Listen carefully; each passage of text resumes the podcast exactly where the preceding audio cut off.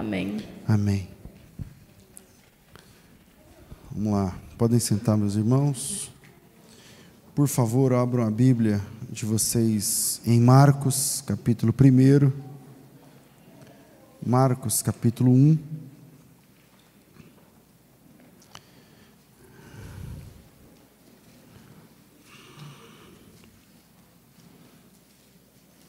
E o tema do sermão dessa noite é o que significa pescar homens. Marcos capítulo 1, a gente vai ler o versículo 14 em diante. Marcos 1, 14. Amém, irmãos? Bom, o texto diz o seguinte: Depois que João foi entregue à prisão, Jesus veio para a Galiléia, pregando o evangelho do reino de Deus e dizendo: O tempo está cumprido, o reino de Deus está próximo, arrependei-vos e crede no evangelho. Andando Jesus junto ao mar da Galiléia, viu Simão e André, seu irmão, que lançavam a rede no mar, porque eles eram pescadores. E Jesus lhes disse: Vinde após mim, e eu vos farei pescadores de homens. Então eles, deixando as redes, o seguiram. Amém. Eu não sei se é o retorno, mas pode baixar um pouco aí, porque eh, se eu falar com a voz normal, vai ficar muito alto para vocês. Então, se baixar, talvez. Está bom assim para vocês o som? Então, baixa o retorno aqui para mim, porque. Vocês estão achando que está bom mesmo? Então, então tá bom. É, para mim está muito ruim. Mas está bom, então. Se para vocês está bom, está bom. É, O texto que nós lemos é, mostra exatamente o momento onde Jesus chama os primeiros dos seus discípulos. Os primeiros discípulos de Jesus são pescadores. E ele conquista esses discípulos, ele convida esses discípulos ali no Mar da Galileia. E o ministério de Jesus começa na sequência, na, na é o próximo evento depois da prisão de João o Batista. O que é? Imagina o João Batista, tudo aquilo que ele pregou, ele não viu acontecer. O João Batista não pregou tendo Jesus com discípulos ali ao lado dele, tal, tal, tal. O ministério de Jesus começa a partir da prisão de João, entende? E, paz, meu irmão, obrigado. Se der para colocar um pouco de agudo na, no microfone, eu não sei quem está cuidando do, do, som aí, quem é. Tiver como colocar um pouco de agudo e tirar esse grave, esse grave que está deixando essa aí. Vocês acham que está igual? Pelo amor de Deus, né, gente? Pelo amor de Deus. Agora é a nossa igreja, o som da igreja, é esse som aí agora. E é, o ministério de Jesus começa na sequência do, do aprisionamento de João o Batista. E hoje, já que é uma noite de ensino, eu queria aprofundar com vocês o conceito de pescar homens. O que significa pescar homens? Em Marcos 1, Jesus convida os seus primeiros discípulos, são pescadores, eh, eh, André e Simão, depois tem João e Tiago, tal, os, os quatro primeiros discípulos são pescadores. E ele convida esses homens, e ele fala para eles assim: eu, eu quero ensinar vocês a serem pescadores de homens. E eles topam a parada. Isso está no versículo 17. Jesus fala: Venham após mim, e eu vos farei pescadores de homens. Em outras palavras, sigam-me. Jesus é o primeiro né, na história a usar o follow me. Né? Sigam-me e eu vos farei pescadores de homens. Hoje, todo mundo fala, é, me segue, me segue, me segue, mas Jesus é o primeiro mas ele diz: se vocês me seguirem, vocês serão pescadores de homens. E a proposta é aceita no próximo versículo. Então eles, deixando as redes, o seguiram. Jesus diz: Venham comigo e eu vos farei. Eu vou transformá-los em pescadores. Eu vos farei pescadores de homens. Eu vou ter que tirar essa blusa, está muito calor. Peraí.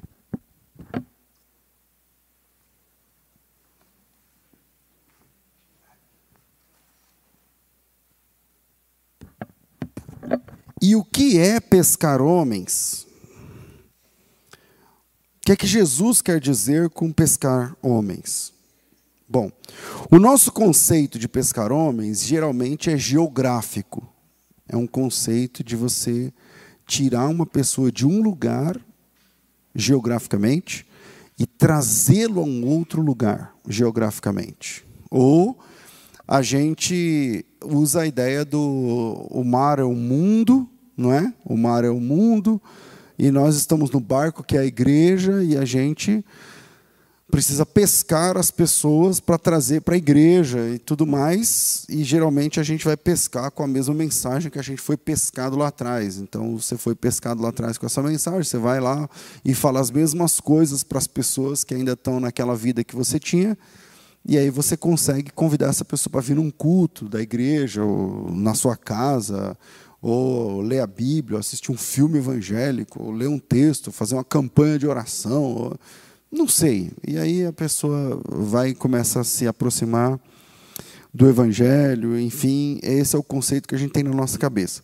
Mas quando Jesus disse: "Venham atrás de mim, sigam-me, e eu farei de vocês pescadores de homens. Eu quero transformar vocês em pescadores de pessoas agora. Eles eram pescadores de peixes.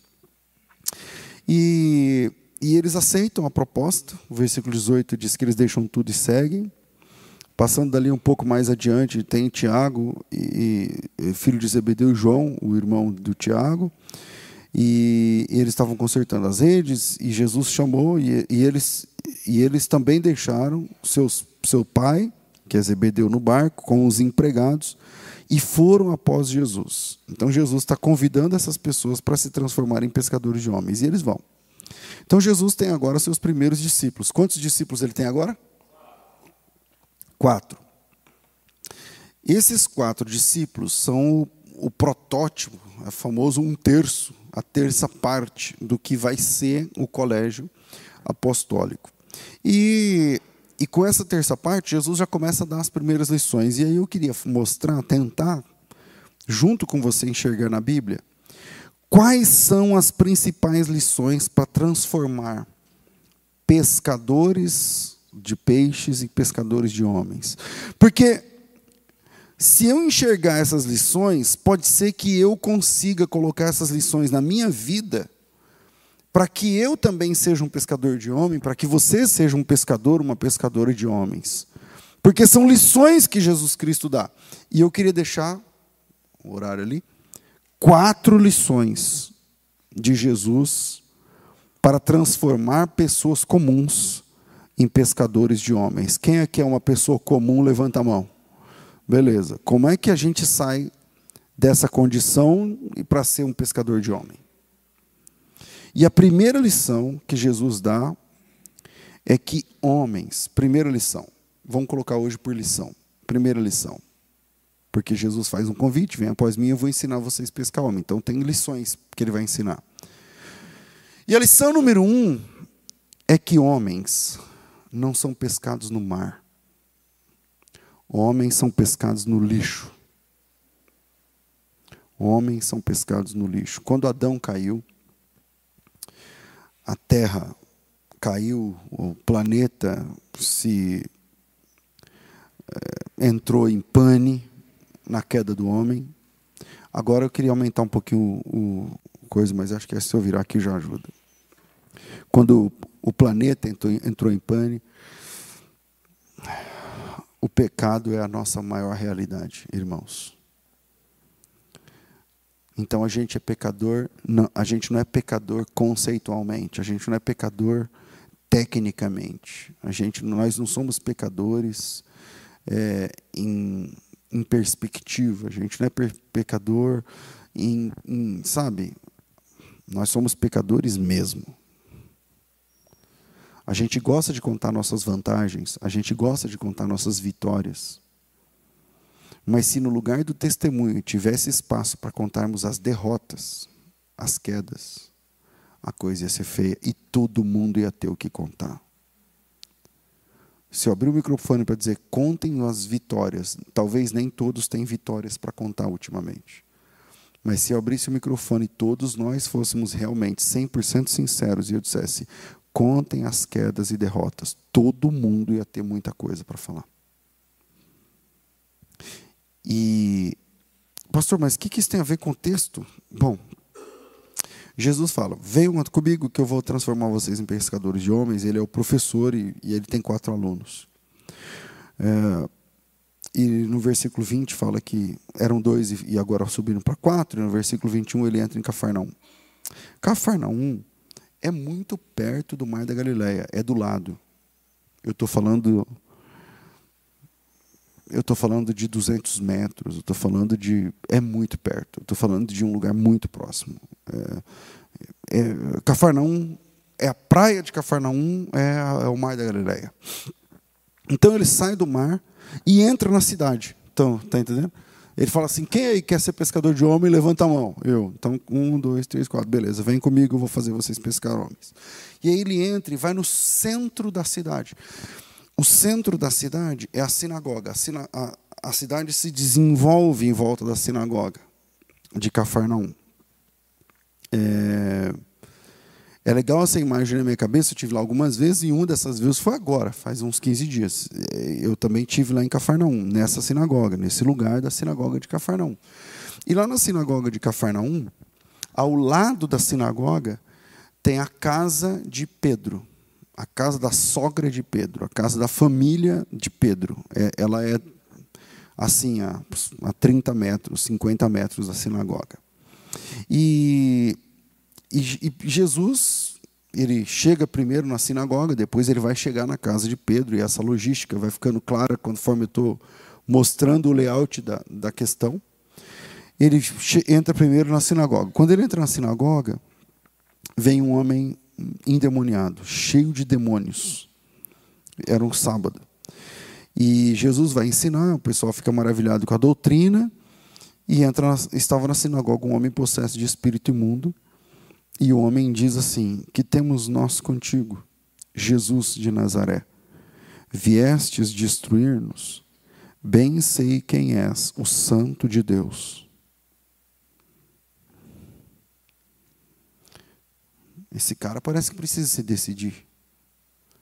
Porque ele chama Jesus de santo de Deus, e na mesma frase, ele, ele, ele começa dizendo: Você veio nos destruir? O Senhor é o santo de Deus. Esse cara está confuso. E Jesus detecta o até então indetectável. Isso é demônio. Isso não é confusão da cabeça da pessoa, isso é demônio.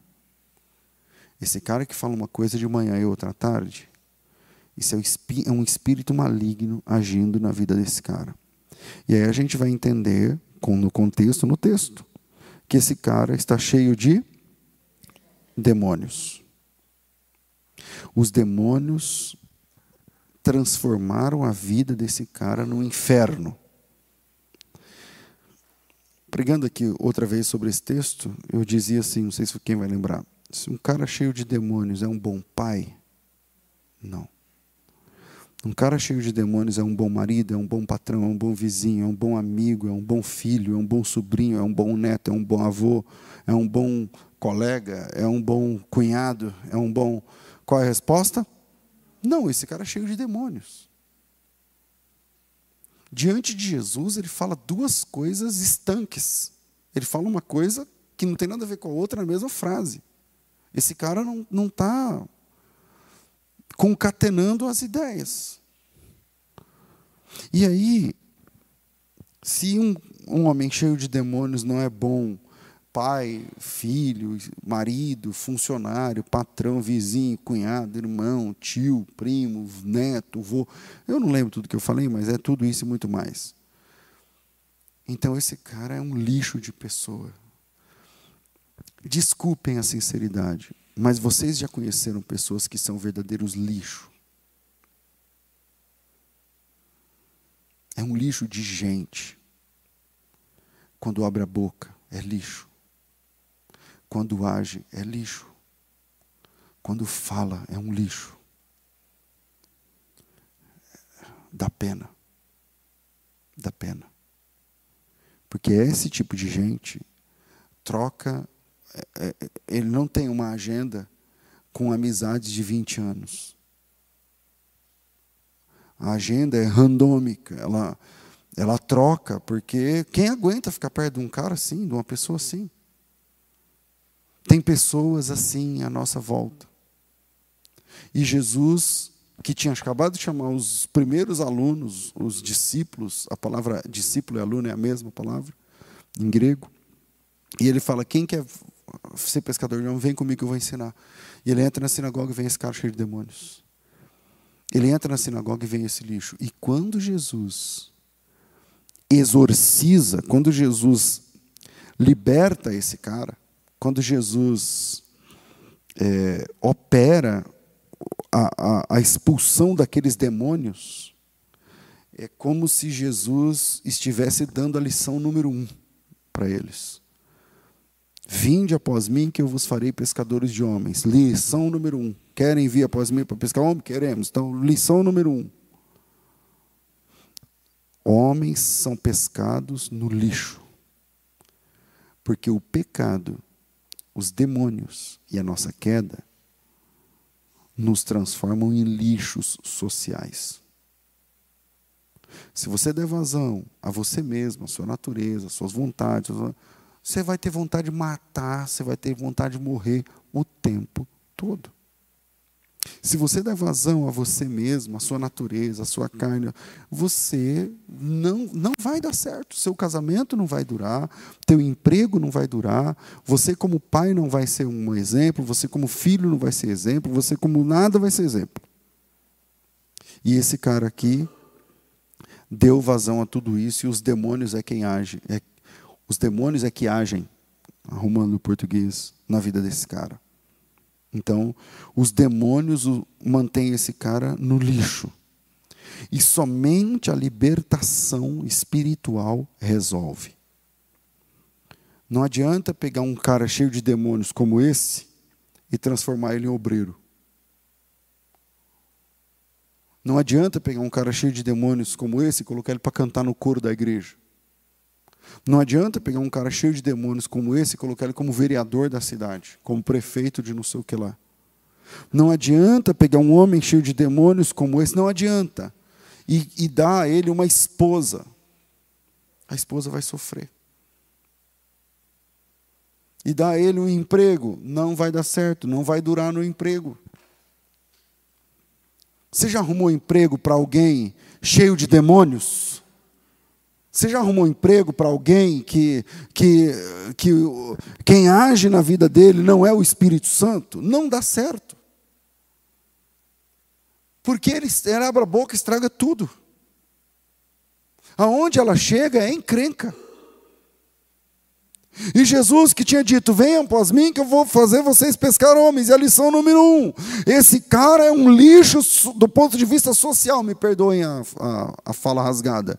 Eu estou falando do ponto de vista social, esse cara é um párea da sociedade. E o que, que é pescar? Pega a ideia da pesca, você joga a isca, vai lá no fundo, até que você pega o peixe e traz o peixe para fora. E Jesus está dizendo o seguinte, em outras palavras, ele está dizendo o seguinte: pescar homens significa enfiar a mão no lixo que esse cara se torna até apalpar, apalpar, apalpar, apalpar, até que você acha ele lá dentro. E resgata ele, puxa ele. E pesca ele do lixo. E traz ele para a sociedade um homem e não um lixo. uma pessoa íntegra, do jeito que Deus criou para ser, e não um lixo, conforme os demônios dominando a vida dele fizeram ele se tornar. E é interessante que nessa primeira lição, que homens são pescados a partir do lixo, não há diálogo entre Jesus e, e demônios. Ou seja, quando o versículo, veja, 24, que temos contigo, Jesus de Nazaré, vieste nos destruir, bem sei quem és, o Santo de Deus. O santo está até com essa maiúscula aí, para você sentir o drama. E Jesus respondendo disse: Cala a boca e saia dele. Tem outro versículo lá na frente, eu não sei se eu vou achar. Eu não sei se eu vou achar, mas está bem, estava aqui agora mesmo. Uh,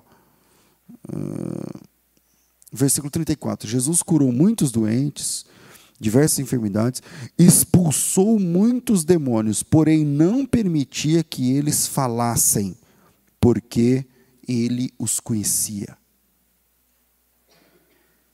Não tem conversa. Então, primeira lição: homens são pescados no lixo. Por quê? Porque a queda do homem, o pecado, os demônios transformam a experiência da humana num lixo social. Num lixo social. Eu não estou dizendo que os cristãos são os melhores. Não, não, não, estou dizendo. É que a Bíblia diz que todos pecaram e está todo mundo nesse lixo. E o Evangelho é, que vem para buscar, para resgatar, para pescar do lixo homens.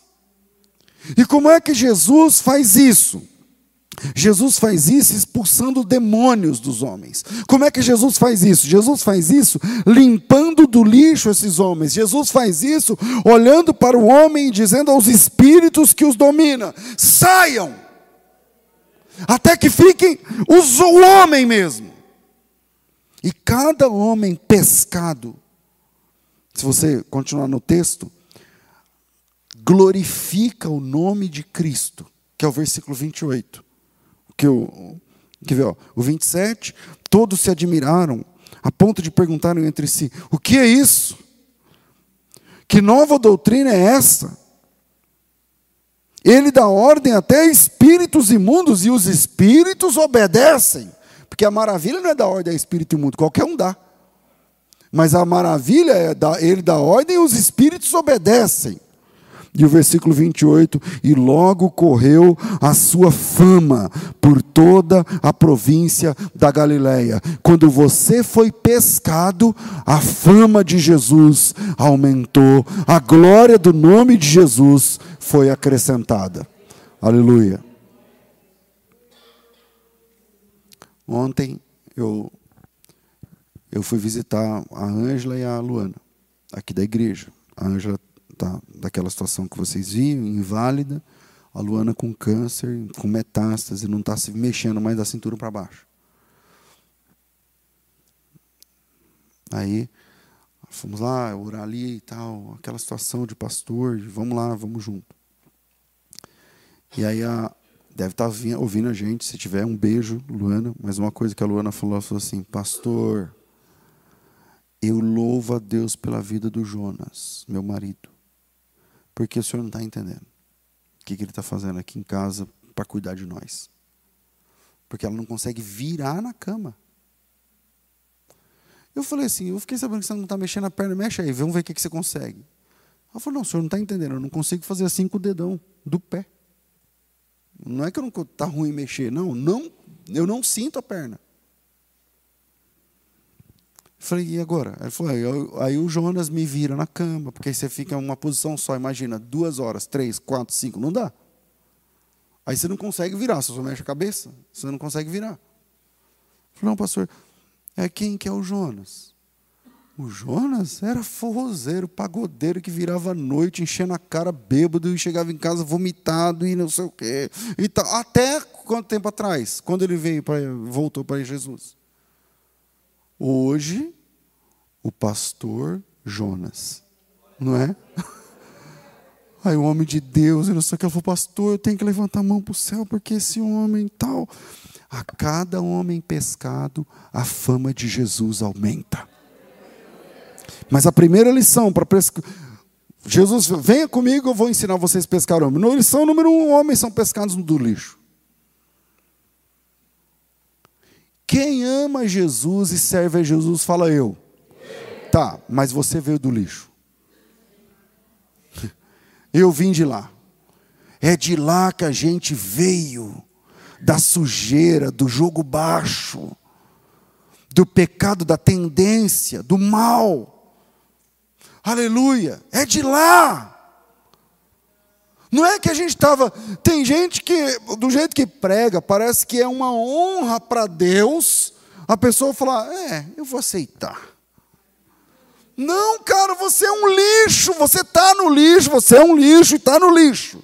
É o, é o, o profeta, como se chama lá, o, o, Isaías. Eu sou um homem de lábios impuros e estou no meio de um povo de impuros lábios. Eu sou um lixo e estou no lixo. E os meus olhos contemplaram a Deus.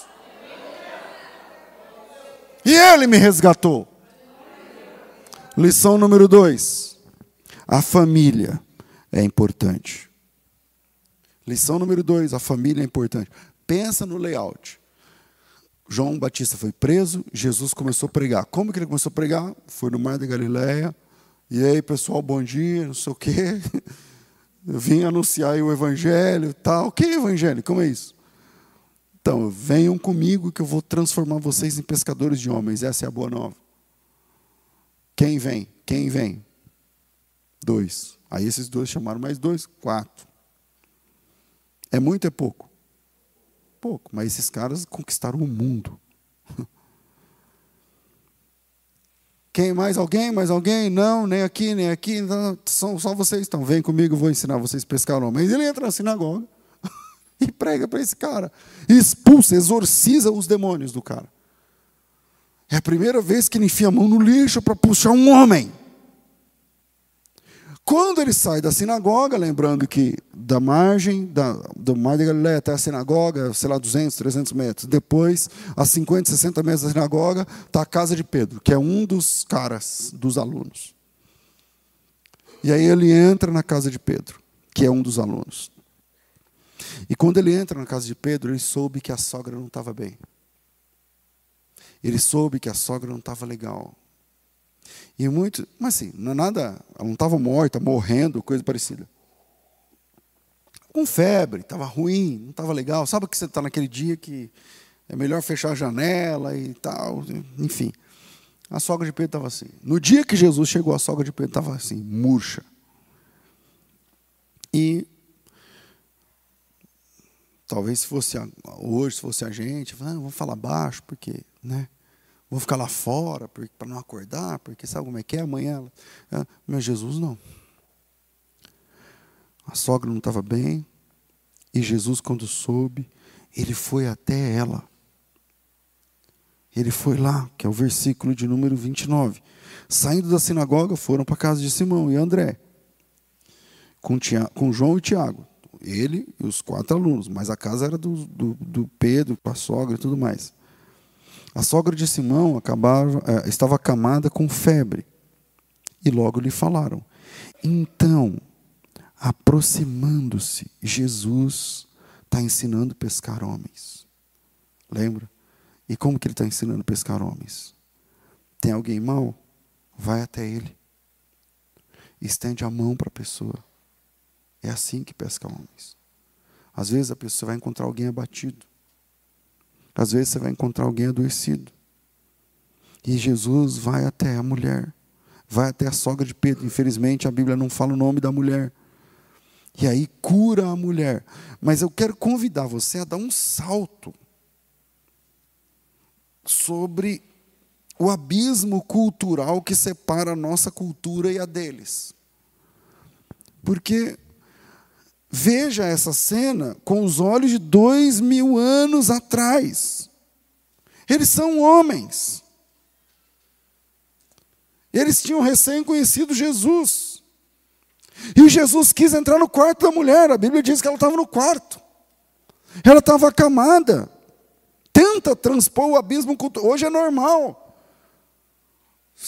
Eu chego na sua casa, eu nunca fui na sua casa. Aí você, então, pastor, minha sogra não está muito bem, o senhor pode ir lá? Não, vamos lá no quarto, está tudo bem, ir no quarto. Ô, oh, estou entrando, tudo bem, dona Maria, dona João, fulano e tal. Mas há dois mil anos, não era assim que funcionava. Salte o abismo cultural e veja dois mil anos atrás, Jesus na casa de um pescador, querendo ver a sogra enferma que estava no quarto. Pensa na figura narrativa. Jesus entrando numa casa que ele nunca tinha entrado, sabendo que tinha uma mulher acamada, parece que a mulher era uma bênção, antes mãe estava lá murcha, e aí, agora, ele ele está, ele sabendo dessa mulher, ele falou, não, eu quero ir lá, vamos lá na cama da mulher, na beira da cama, porque o versículo fala que é, Jesus se aproximou dela e a tomou pela mão, é, trouxeram a cama até a sala? Não, ele foi lá, lá na cama onde estava a mulher, Tenta formar esse quadro mental. Se você conseguir, agora sai desse texto e abre em Atos 9, 36. Atos capítulo 9, versículo 36. Jesus já tinha morrido, já tinha subido, já tinha pregado, o Pedro já tinha virado apóstolo, já tinha caído, já tinha voltado, já tinha sido convidado por Jesus a ser pescador de homens, não sei o quê. Beleza. Aí o texto diz assim: Havia em Jope uma discípula chamada Tabita, que traduzida é Dorcas. Ela estava cheia de boas obras e esmolas que fazia. Mas naqueles dias, enfermando-se, morreu. E tendo-a levado, a depositaram num quarto alto. A mulher está morta no quarto de cima. Quando Lida é, ficava perto, como lida a cidade, ficava perto de Jope, ouvindo os discípulos que Pedro estava ali, mandaram-lhe dois homens, rogando que não se demorasse a vir ter com eles. E levantando-se Pedro foi com eles. Quando chegou, levaram-no ao quarto alto. As viúvas o rodeavam, chorando, mostrando as túnicas, os vestidos que Dorca fizera quando ela estava com eles, entre elas.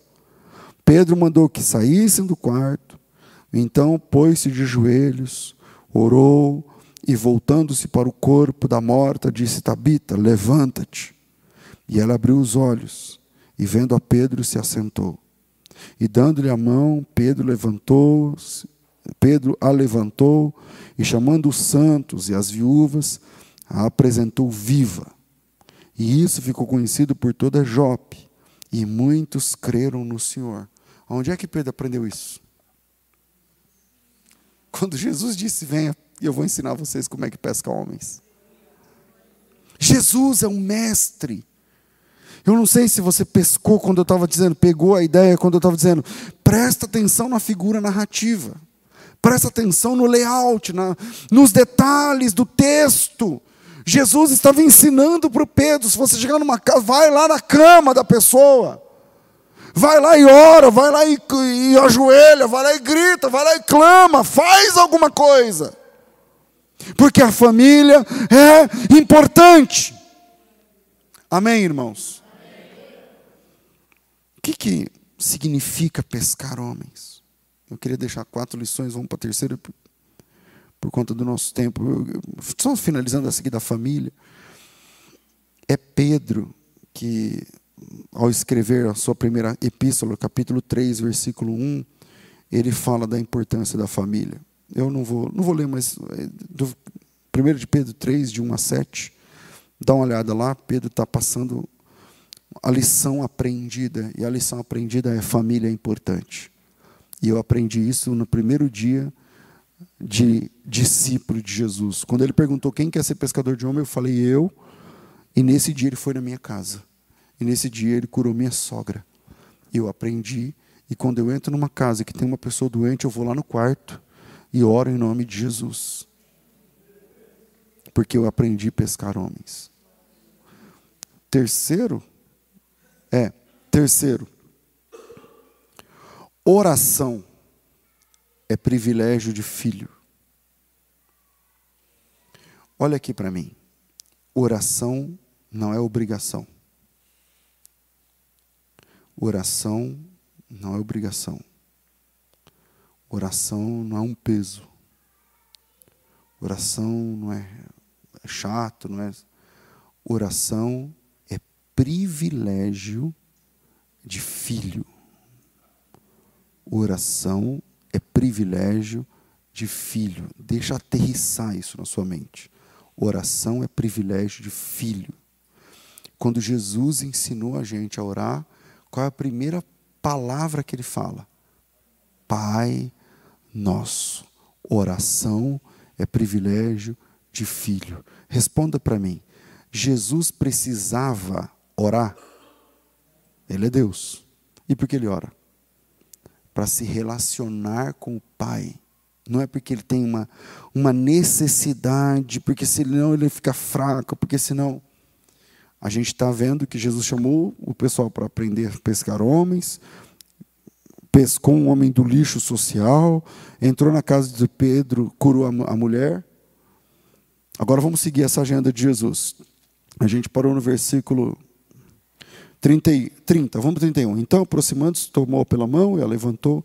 A febre a deixou e ela os servia. Sendo já tarde, Jesus dormiu na casa do Pedro, tá? Esse dia aí. Sendo já tarde, tendo-se posto o sol, trouxeram-lhe todos os que se achavam enfermos e também endemoniados. Toda a cidade se juntou à porta e Jesus curou a muitos doentes de diversas enfermidades, expulsou os demônios, porém não permitia que eles falassem porque os conhecia. Levantando-se de manhã muito cedo, muito cedo a que horas? Fala aí, uma hora. Quatro, tá bom. Levantando-se de manhã muito cedo, ainda escuro, fala a hora aí. Quatro, tá bom. Porque cinco já não está muito escuro, né? Tá bom. Três e meia, quatro horas, sei lá, por aí. Antes das cinco, com certeza. Tá? Vou colocar entre três e meia, quatro horas, quatro e meia, beleza. E levantando-se de manhã, muito cedo, ainda escuro, saiu e foi para um, de, um lugar deserto e ali orava. Procuravam-no Simão e os que com ele estavam, os que com ele estavam, os quatro alunos. E achando-lhe disseram: Todos te buscam. Jesus, porém, disse: Vamos às aldeias vizinhas, para que eu ali também pregue, porque foi para isso que eu vim. A lição é prática com Jesus. Parece que na primeira manhã, né, ele chamou, não sei que hora era isso, que ele falou: Vem, eu vou ensinar vocês a pescar homens, tal. Talvez fosse de manhã. Ele foi na sinagoga, curou, expulsou o demônio do rapaz. À tarde foi na casa de Pedro. No fim da tarde curou as pessoas, curou a sogra de Pedro, dormiu e de madrugada sumiu. Eles acordaram e Jesus não estava mais na cama. Não sei se dormir na sala, fica aqui na sala, não sei. Mas acordaram de manhã para fazer o café, não, Jesus não estava mais. E eles falaram, ué, e agora? E tal, foram ver, e Jesus tinha se retirado para a oração. Quando não viram Jesus. Por que não viram Jesus? Porque ele estava orando. E aí eu pergunto novamente, ele precisava? Não. Então por que ele estava orando? Porque Jesus estava gozando do privilégio de filho de Deus. Ele estava se relacionando com Deus em oração. Quando o encontraram, ele diz assim: ó, a missão que eu tenho, a grande missão que eu tenho é pregar. Vocês estão vendo curas como ontem, mas a grande missão, que é o versículo. Cadê? É, 38, eu perdi. É. Vamos para as aldeias vizinhas para que eu ali também pregue, porque foi para isso que eu vim. E aí vem essa lição né, da, dos momentos de oração, já falei tantas vezes aqui, de Jesus. E como nós, eu, falar por mim, somos fracos na oração. E a oração é privilégio de filho. É privilégio de filho não é obrigação, não é. É um privilégio. Você pode falar com Deus.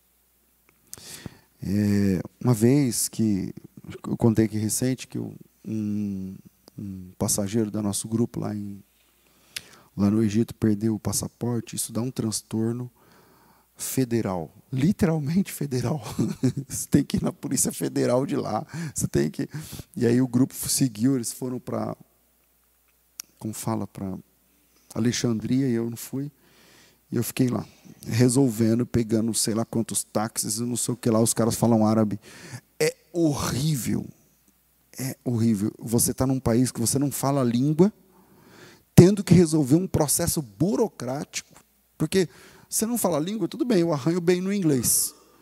Lugares turísticos, os caras meio que são obrigados também a falar inglês, e eu também falo um pouco, então você chega lá e vai, mete o how much, não sei o que aqui, e você não passa fome.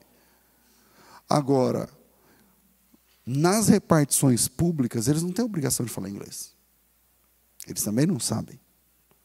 Então você chega lá, meu irmão, foi esgotado, assim, foi, eu, eu fiquei esgotado esgotado. Foram várias horas, várias horas, várias horas, sendo maltratado de repartição pública em repartição pública, e não sei o que, tal, tal. Até que chegou uma última, que a gente chegou na embaixada. Quando eu cheguei na embaixada, senti cheiro de café. Café nosso. Eu nem tomo café mas eu gosto do cheiro do café. Aí eu cheguei, aquele cheiro de café passado na hora. Eu falei, ué, mas aqui no Egito, meu amigo, esse cheiro de café, porque o egípcio ele toma um café que eu não sei o nome, que é pó é dentro. Quando você termina de tomar o café, fica um tanto assim de pó no copo. Aí, como eu não tomo café, eu não manjo como é que é esse negócio. Café deles, árabe, sei lá o quê. Aí, um café do cheiro certo, né? daqui.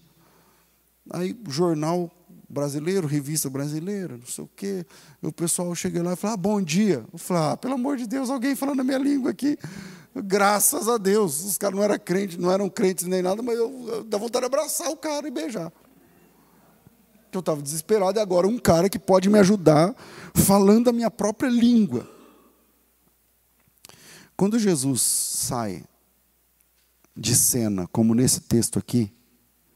Os caras colocam ele para dormir na sala, sei lá o quê. Dorme aqui, vai ser muito bom. Colocaram o capim novo no, no, no colchão e tudo mais.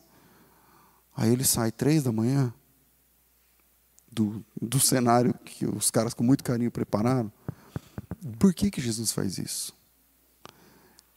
Porque aqui também não é a língua dele aqui também é o inferno de pessoas perdidas o tempo todo. E quando ele vai para a oração, ele e o pai falam a mesma língua. Ali ele se sente em casa. Sabe quando ele subiu o monte da transfiguração e se transfigurou diante deles? É como se ele dissesse assim: É isso aqui, ó, que eu sou. Vocês não têm noção, é assim que eu sou. Mas eu tenho que abrir mão de tudo isso para lidar com vocês. Ou quando Jesus passa a noite em oração, como domingo eu preguei. Domingo? Não sei se foi domingo aqui. Que Jesus, da morte do João Batista, ele passou a noite orando, queria orar, não sei o que foi, não foi aqui? Beleza. Então, a oração, não é que Jesus tinha que, ah, não orei em duas horas ainda, falta quantos minutos? Ó oh, Senhor, teu nome, não sei o que. Não. Oração é privilégio de filho quer pescar homens, tenha uma vida de oração. Jesus disse: Venha após mim que eu vou ensinar vocês a pescar homens. Pescou o cara do lixo, entrou no quarto da sogra do cara, curou a mulher, curou um monte de gente à tarde, e quando chegou de madrugada, ele levantou e foi orar. Quer pescar homens? A lição é essa. A lição é orar é privilégio de filho. Orar é privilégio. Orar é privilégio. Orar é um privilégio. Você pode orar e ser ouvido do seu jeito, com as suas palavras. Não precisa fazer oração de pastor de, que quer se aparecer. Que tem pastor que quer se aparecer orando. Já perceberam? palavras estranhas. Palavras, oh, magnânimo.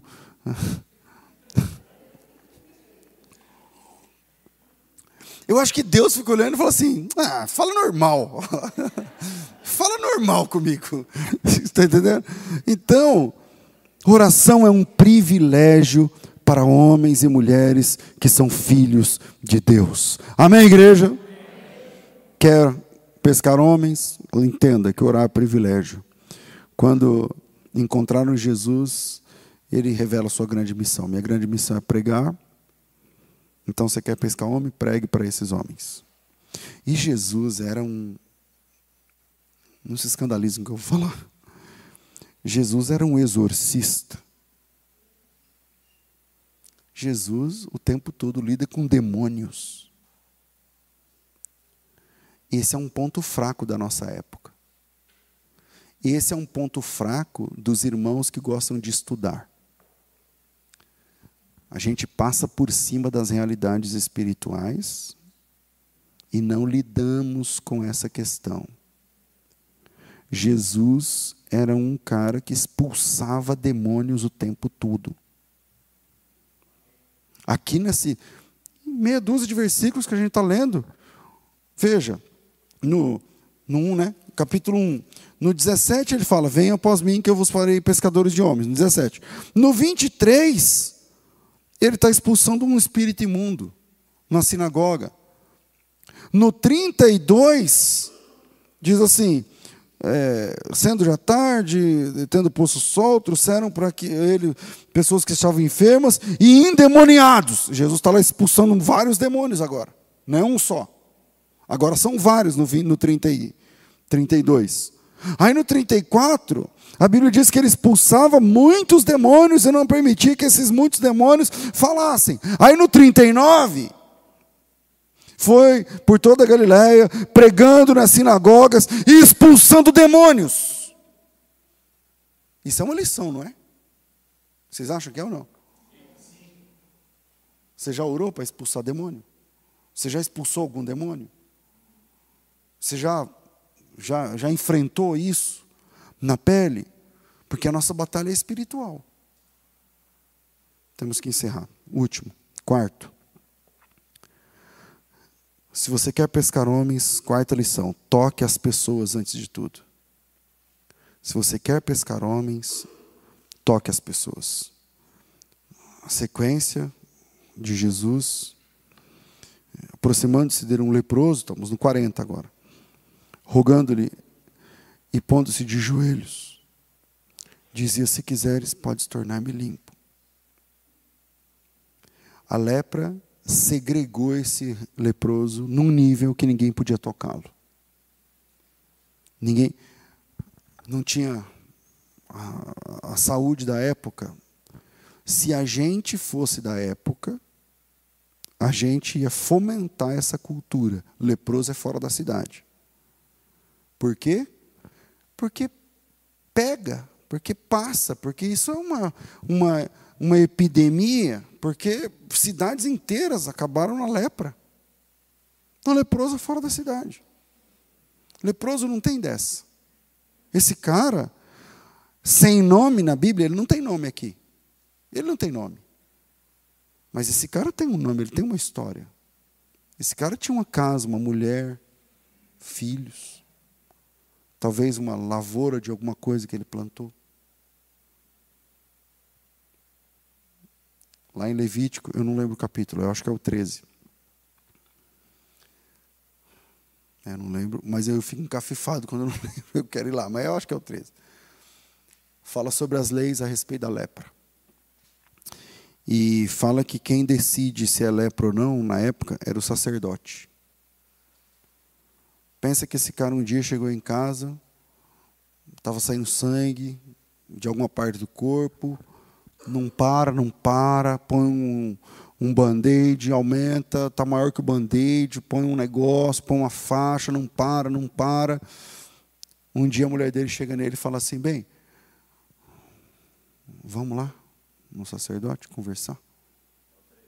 É o 13? Vamos lá conversar? Aí o cara fala: não, não, mas isso aqui, vou ter que trabalhar. Mas é quando ele pega na enxada, os, o sangue, o pisado. Quando ele chega em casa para lavar a mão, fica. Sabe, eu, eu, eu liguei lá e marquei. Vamos lá. Não, isso é bobagem, isso é bobagem. Aí ele foi. Eu estou inventando uma história para o cara, não tem essa história. Esse cara não tem nem nome aqui na Bíblia. Mas ele é uma pessoa, ele tinha nome, ele tinha história. E aí eles chegam lá, o sacerdote é um cara muito ocupado, muita coisa para fazer. Chega a vez dele, chama a senha dele. Fulano. Não sei o nome dele.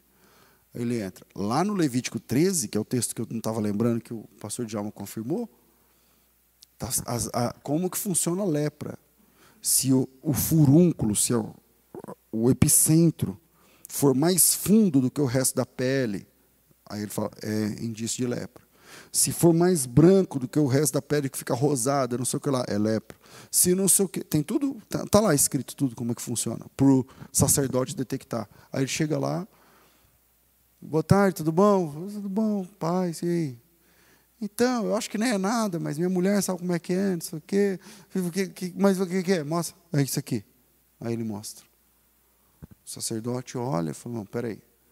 Aí vai lá, coloca um pano no nariz, imagino, ou coisa parecida.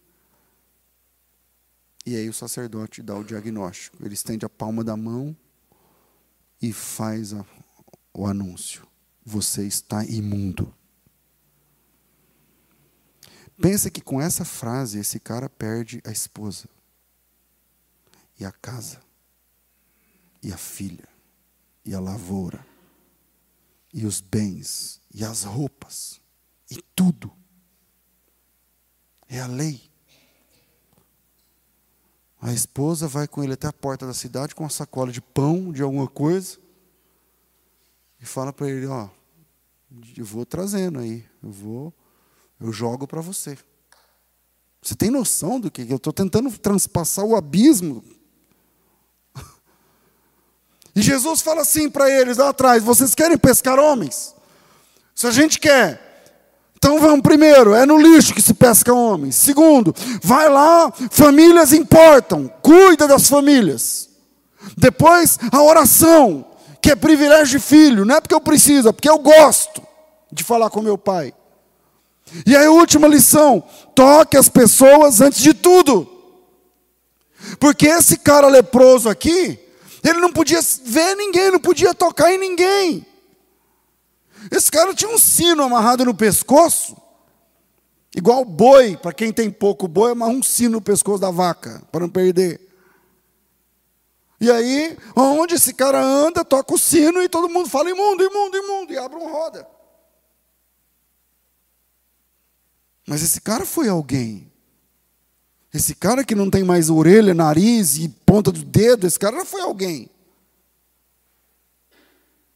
Esse cara que está se acabando em, em pus e sangue pisado e fedor, esse cara já foi uma pessoa. Esse cara já almoçou em família, já beijou a esposa e a filha. E esse cara, de algum motivo, por algum motivo, soube que Jesus ia passar exatamente naquele lugar, naquele dia. E ele se escondeu. E ele bolou um plano muito simples. Quando ele passar aqui perto, eu vou pular na frente dele. E se ele é tudo isso que as pessoas estão falando, eu vou contar minha história para ele. Rápido, eu tenho que ser rápido. Eu tenho que ser rápido.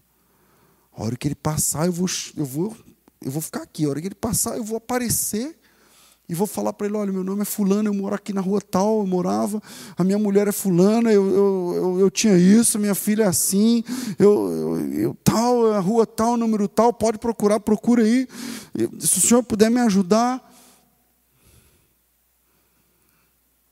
Mas Jesus vinha com a grande multidão, e quando Jesus passou e esse cara pulou na frente de Jesus, a única frase que ele pôde dizer é essa que está no texto.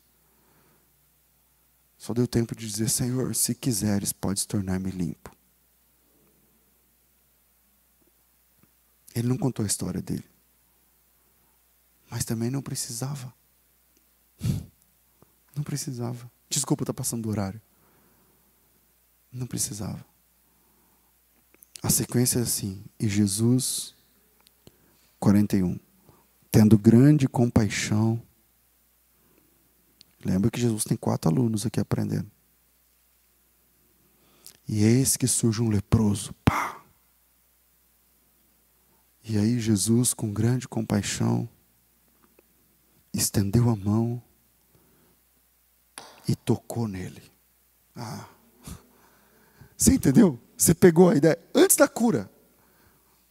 Jesus poderia ter curado o cara e depois ter abraçado. Não, não, não. Ele tocou antes. Pastor, mas pela lei, tá, dane-se a lei. Ele está ensinando como é que se pesca homens agora. E como é que se pesca homens? Tocando nas pessoas antes de tudo. Antes de tudo, ele tocou na pessoa. É o pai do pródigo que abraça o cara sujo do chuqueiro, do chiqueiro. É Jesus que olha para o leproso que está leproso. Eu não sei quanto tempo ele estava naquela situação, cinco anos, dez. Há quanto tempo esse cara não, não recebe um abraço, um beijo, um aperto de mão? Quanto tempo ninguém roça o ombro no dele, passando no meio do povo? Ele é um intocável. Menos nesse momento quando Jesus chega. E Jesus, o versículo 40 e quanto? 41. E Jesus, com grande compaixão, estendeu a mão e o tocou e disse: Eu quero. Seja limpo. E tendo dito isso, a lepra desapareceu e ele ficou limpo. Então, vou encerrar. Última lição: toque pessoas antes de tudo porque pessoas têm histórias. O homem sem nome tinha uma história, e Jesus sabia da história, e Jesus entendeu que antes. Jesus, não é o toque de Jesus que curou. Quem cura é a palavra de Jesus. Quem cura é a palavra. Quem cura é a palavra. Quem cura é a, é a palavra. Jesus curou aquele cara pela palavra. Fica limpo. E aí o verbo entrou em ação. Ele curou pela palavra, mas ele honrou aquele cara com toque. Ele não precisava, mas ele honrou aquele leproso com toque. Toques são antes das curas. Pastor, mas tá, eu não entendi como que eu faço isso, porque você não está dizendo que Jesus está ensinando a gente. Então, Toque pessoas antes da cura. Tá, mas se não, se não for a cura, se não tiver a cura, mas você pode tocar essas pessoas. Tem cada coisa que você pode fazer para tocar uma pessoa nesse estado, meu irmão, que não custa dinheiro. Que você pode tocar pessoas como elas nunca foram tocadas. Você pode, está no seu poder fazer isso. Escolha uma pessoa para tocar.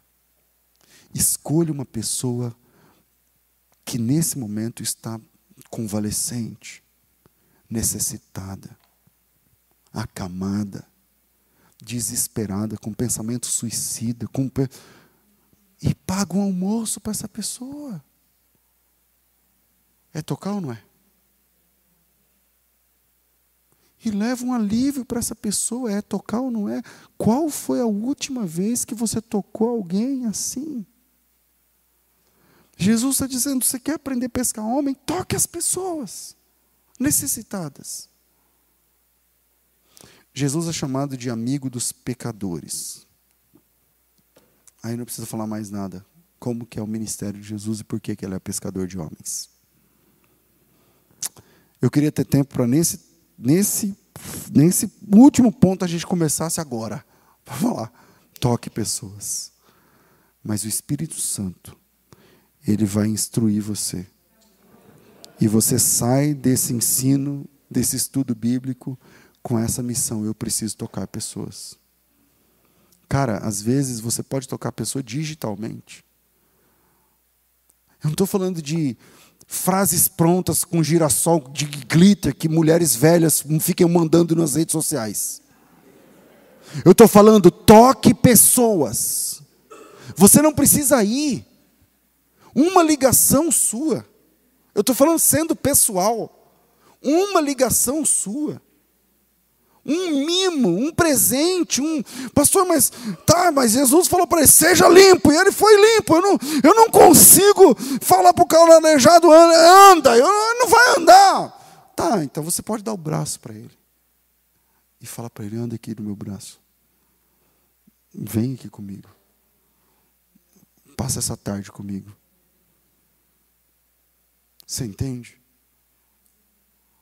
Pastor, eu não tenho condição de não sei o quê. Cara, mas você pode dar um marmitex para o cara, mas não é dar, tó, é, tó, não sei o quê. Não.